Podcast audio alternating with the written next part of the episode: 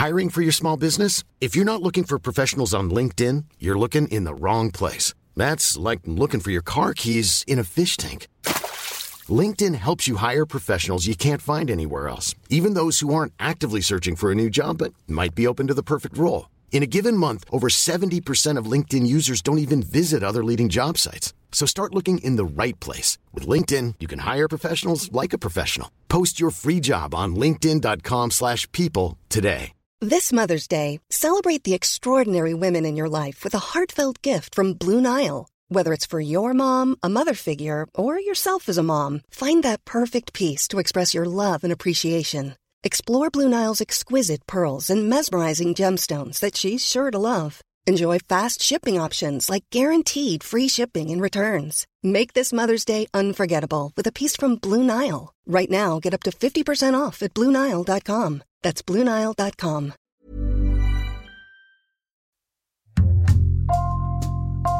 Bonjour, c'est Jules Lavie pour Code Source, le podcast d'actualité du Parisien. Après La télé a changé ma vie, l'été dernier, Code Source vous propose pendant ses vacances estivales une autre série, Comment les réseaux ont changé ma vie?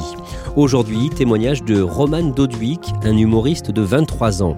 Roman Dodwick a percé sur l'application de vidéos courtes TikTok, mais il a tellement produit de contenu sur son compte pour rester en tête des recommandations qu'il a fini par faire un burn-out. Roman Dodwick raconte son histoire au micro d'Ambre Rosala pour Code Source.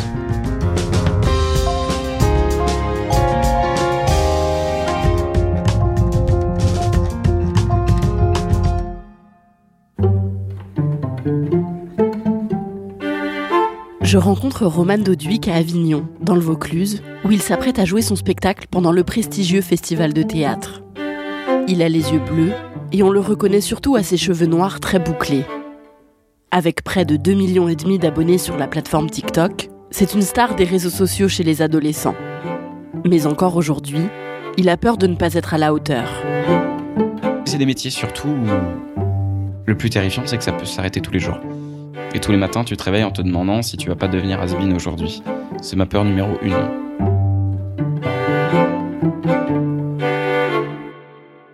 Roman Doduic est né le 2 octobre 1998 à Châtenay-Malabry, dans les Hauts-de-Seine, où il grandit avec ses parents et ses deux grands frères. Sa mère est documentaliste et son père travaille dans l'événementiel. Quand Roman est petit, c'est un enfant assez turbulent. J'étais euh, bruyant, euh, m'agitais dans tous les sens. Je, sortais les casseroles des placards pour les mettre par terre. Je faisais des spectacles, je tapais sur les casseroles avec des cuillères en bois. J'adorais faire des spectacles euh, pour tout le monde, hein, les parents, la dame de la cantine, euh, les enfants de l'école. Dès que je pouvais être en représentation, je le faisais. Comme il est passionné de théâtre, les parents de Roman l'inscrivent au conservatoire à l'âge de 12 ans. Mais il fait aussi de la magie, de la danse, du chant ou encore du dessin. En entrant au collège, Roman est plus petit que tous ses camarades de classe, et ça le complexe beaucoup.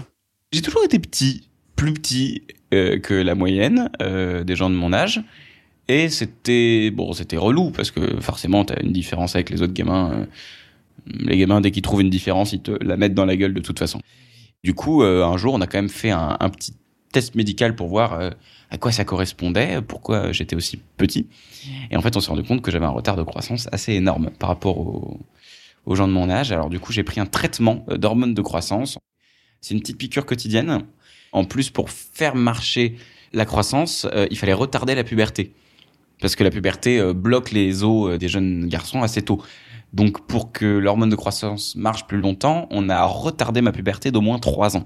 Et ça, c'était le plus dur. Parce qu'autant être plus petit, c'est une chose, mais quand tous tes potes, ils font quatre têtes de plus que toi, des épaules, euh, du duvet, une voix qui mue, et qui commence à parler aux filles euh, comme ça, et que toi, tu ressembles toujours à leur petit frère de sixième, en troisième, c'est dur.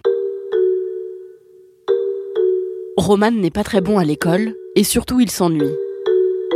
Et comme il est passionné de théâtre, il s'arrange pour faire son stage de troisième, qui dure une semaine, à la Comédie de Paris, dans le 9e arrondissement. Mon daron connaissait euh, la tante du coiffeur, euh, du mec qui connaissait vite fait le régisseur. Euh, donc j'ai rencontré le régisseur du théâtre de la Comédie de Paris. Et pendant une semaine, je me suis occupé de tout dont un stagiaire peut s'occuper dans un théâtre, passer le balai, euh, cirer des chaussures, euh, apporter des cafés. Et il y avait Caroline Vigneault qui jouait son spectacle à la Comédie de Paris à ce moment-là. Et je lui ai dit, moi j'adore le théâtre, euh, j'aimerais bien faire du stand-up un jour. Elle m'a dit, ok, chiche, fais ma première partie à la fin de ton stage.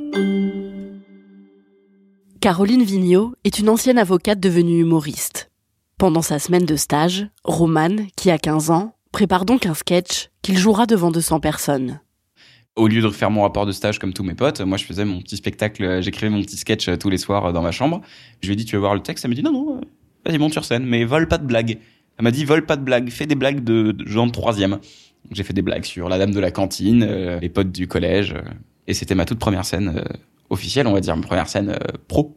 J'étais mort de trac, j'étais mort de trac. La première fois que je montais sur scène, c'était devant 200 personnes dans un théâtre sérieux, avant un spectacle sérieux, quoi. C'était pas la kermesse de l'école, c'était pas le spectacle de fin d'année, c'était un vrai truc, euh, un vrai truc important. Et je me rappelle être sorti de scène en me disant, c'est ça que je veux faire. Ça, c'est ce que je veux faire de ma vie. En arrivant en seconde, au lycée, Roman commence à écrire des sketchs et à faire des petites scènes de stand-up à Paris. Tout mon lycée, je suis en cours la journée et le soir, je vais faire du stand-up. Les textes, je les écris en cours. les textes, je les écris dans la journée quand je suis censé faire mes devoirs et quand je suis en perme ou en heure de colle.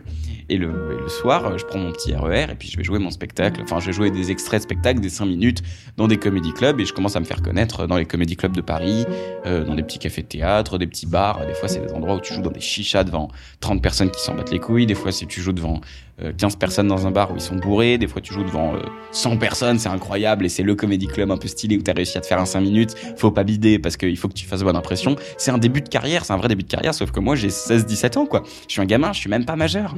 Et ils me donnent l'argent en douce parce qu'ils ont pas le droit de me payer. Je suis pas censé être là. Et des fois, je sèche des cours pour arriver à des événements euh, plus tôt. Donc, euh, c'est une période de ma vie où je suis lycéen et en même temps, euh, je m'installe dans un dans un univers très professionnel et c'est pas évident d'ailleurs parce que tout le monde a 30 balais, tout le monde a déjà eu une vie avant et moi j'ai même pas mon bac. En jouant sur une petite scène, Roman rencontre un jour un metteur en scène. Il obtient son bac et à 18 ans, il finalise son premier spectacle, La Revanche des crevettes, dans lequel il parle de son expérience du lycée et de son adolescence. Il commence à jouer son spectacle dans des petites salles et en parallèle, il continue de jouer des sketchs de quelques minutes dans des comédie clubs avec d'autres humoristes. J'ai fait des toutes toutes toutes toutes toutes petites salles et non c'était pas évident parce que tu c'est pas seulement le fait de monter sur scène, c'est le fait aussi voilà de de te faire respecter par euh, ce milieu, d'arriver à trouver des dates aussi, de donc, euh, donc d'être assez sympathique pour qu'on et assez drôle pour qu'on ait envie de te récupérer sur la prochaine édition ou sur un autre plateau. Faut se faire un nom, faut renvoyer des messages sur Facebook. Il y a des moments où moi j'habitais en banlieue en plus, donc c'était une heure et demie pour y aller. T'arrives là-bas, tu fais cinq minutes, tu te prends un bide, tu gagnes 4 euros et ensuite une heure et demie pour rentrer. Tu te demandes à quoi a servi ta vie, à quoi a servi ta soirée et à quoi sert ta vie. Pendant deux ans, Roman réussit quand même à faire environ 200 dates. Il se fait un petit nom dans le monde du stand-up, mais il n'est pas connu du grand public. Puis en 2020, quand il a 20 ans, il écrit un deuxième spectacle, Adorable, dans lequel il parle toujours des adolescents, lui qui n'en est plus un.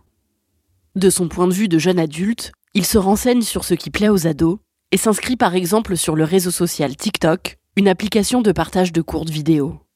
En mars 2020, un confinement est annoncé à cause de la pandémie mondiale. Roman se retrouve donc enfermé chez lui avec ses parents et tous ses projets sont mis sur pause.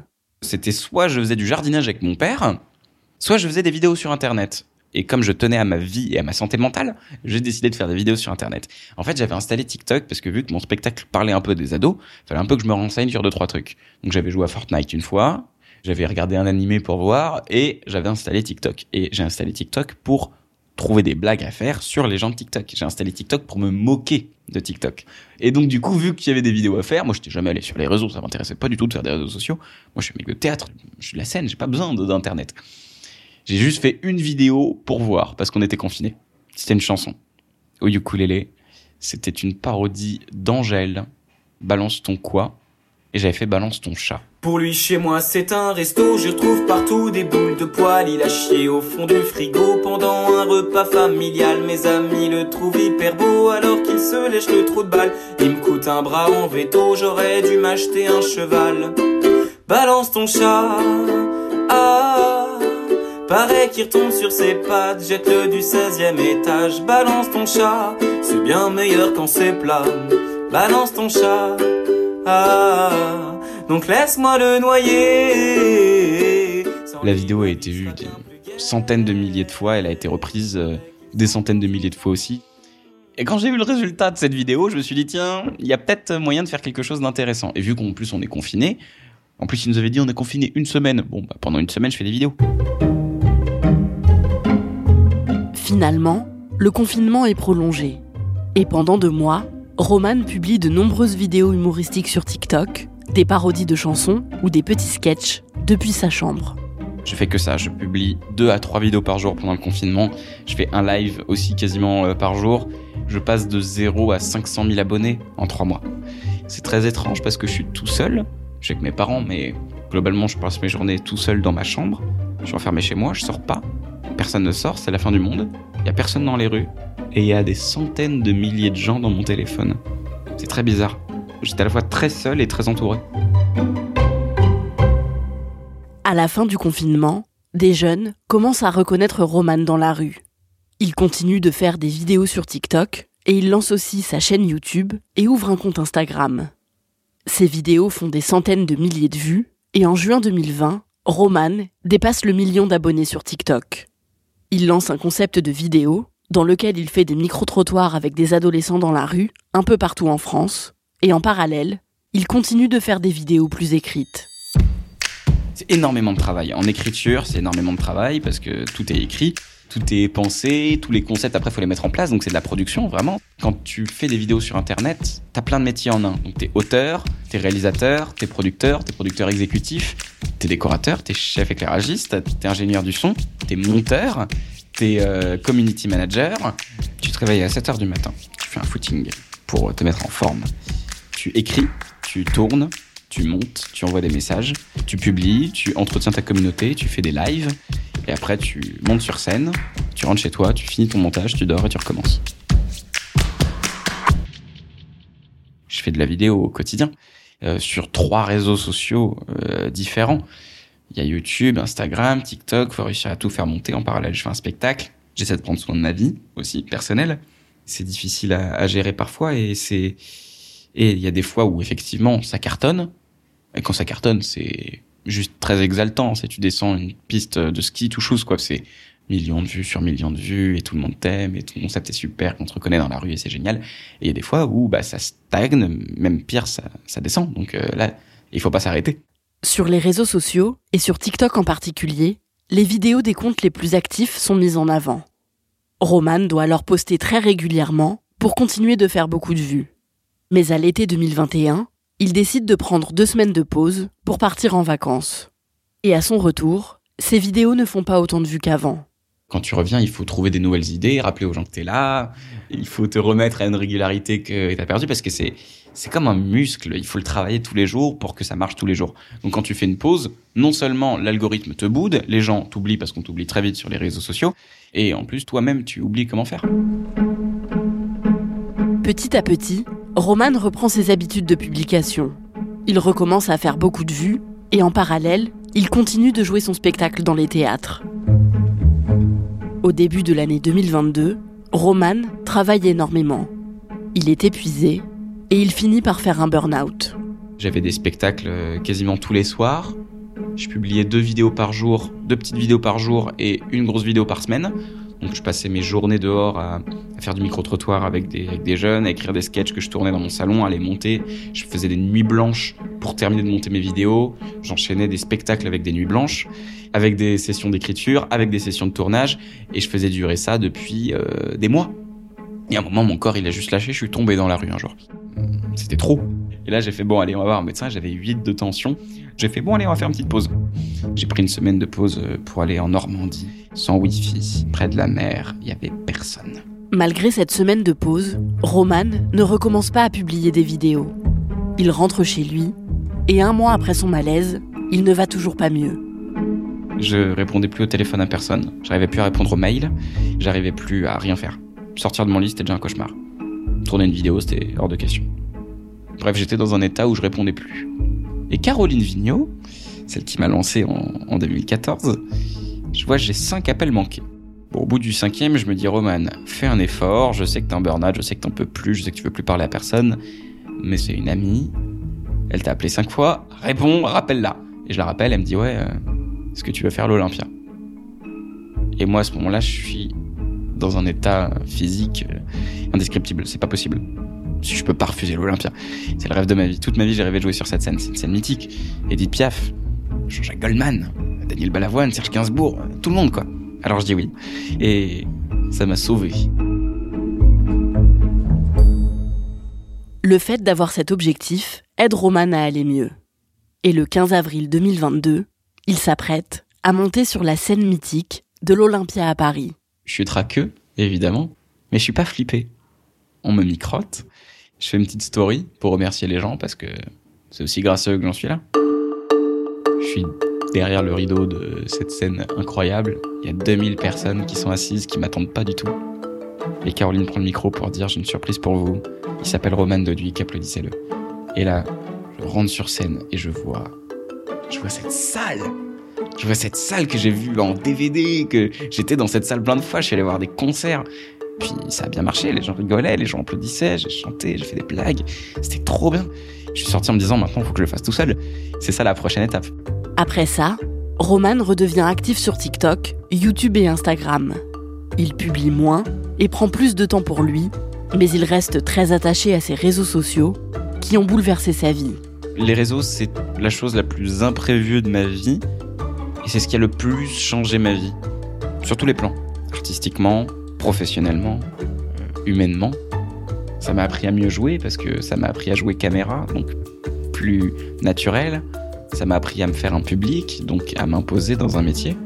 Ça a donné du respect là où je l'avais pas euh, sur scène. Quand j'ai commencé le spectacle, j'étais un petit con de 15 ans, pas marrant, qui faisait du stand-up dans des bars. J'étais tout en bas de l'échelle. Aujourd'hui, j'ai du monde sur les réseaux sociaux. J'ai atteint un niveau de vie que j'aurais jamais cru atteindre.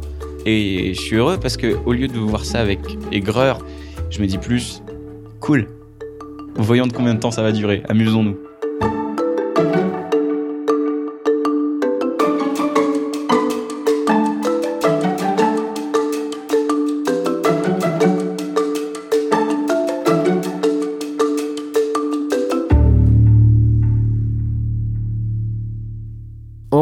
Roman Doduic, comment il se sent aujourd'hui? Alors il va beaucoup mieux après son burn-out. Euh, il s'est fait aider, il a vu un psy et il est très entouré, donc euh, ça l'a aidé à s'en remettre. Et aujourd'hui, euh, il est moins actif sur les réseaux sociaux, il fait plus attention à son état physique et mental, et du coup, bah, il va beaucoup mieux. Quelles sont ses prochaines dates? Alors, il reprend son spectacle adorable dès la rentrée. Il jouera au Palais des Glaces à Paris tous les jeudis, samedis et dimanches dès le 15 septembre. Et il fera aussi quelques dates de tournée dans le reste de la France. Est-ce qu'il a d'autres projets maintenant? Oui, en fait, euh, il vient juste de créer une entreprise. C'est une agence euh, qui cherche des talents et qui les aide euh, à percer. Donc, ça peut être des humoristes, des chanteurs, des acteurs, n'importe quel talent. Et voilà, l'un de ses projets, c'est d'aider des jeunes à se faire un nom comme lui a pu se faire un nom grâce aux réseaux sociaux. Merci Ambre Rosala et merci à Grégory Plouvier pour son aide. Cet épisode de Code Source a été produit par Raphaël Pueyo, Lola Sotti et Thibault Lambert. Réalisation Pierre Chaffanjon. Code Source est le podcast d'actualité du Parisien. Pour ne rater aucun épisode, n'oubliez pas de vous abonner sur votre application audio préférée. Au nom de toute l'équipe de Code Source, je vous souhaite un très bel été.